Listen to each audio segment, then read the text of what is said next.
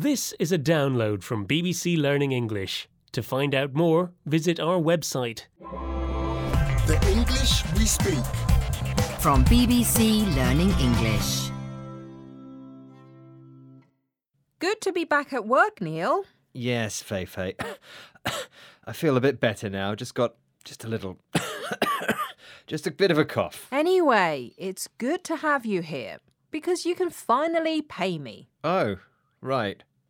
Why's that? Well, remember you said you didn't believe I could stand on my head? I do. I said I would give you ten pounds if you can do it. Yes, well. No way. There we are, on my head. Ten pounds, please.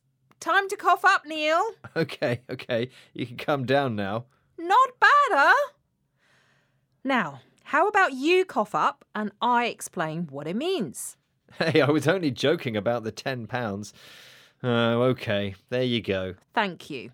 If you cough up, it means you give someone money, especially if you don't want to. Yes, I didn't want to give Feifei the money, but I said I would, so I had to cough up. Indeed.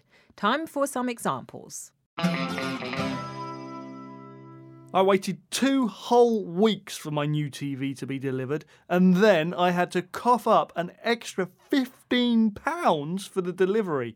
I can't believe it.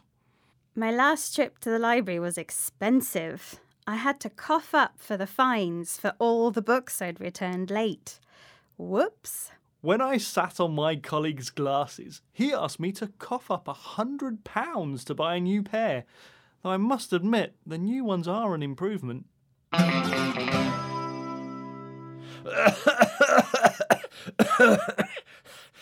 You're listening to the English we speak from BBC Learning English. The expression we're looking at in this program is to cough up.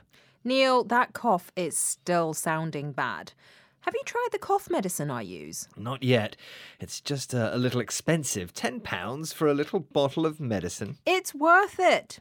Listen, if you won't cough up, I'll give you the £10 back if you promise to buy it. That's very kind.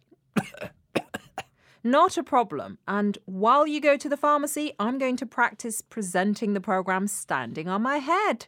It's good for blood circulation, apparently. Standing on your head is one thing, but presenting a whole program? No way. Are you sure? £10 says I can. okay then. Bye. Bye. The English we speak. From BBC Learning English.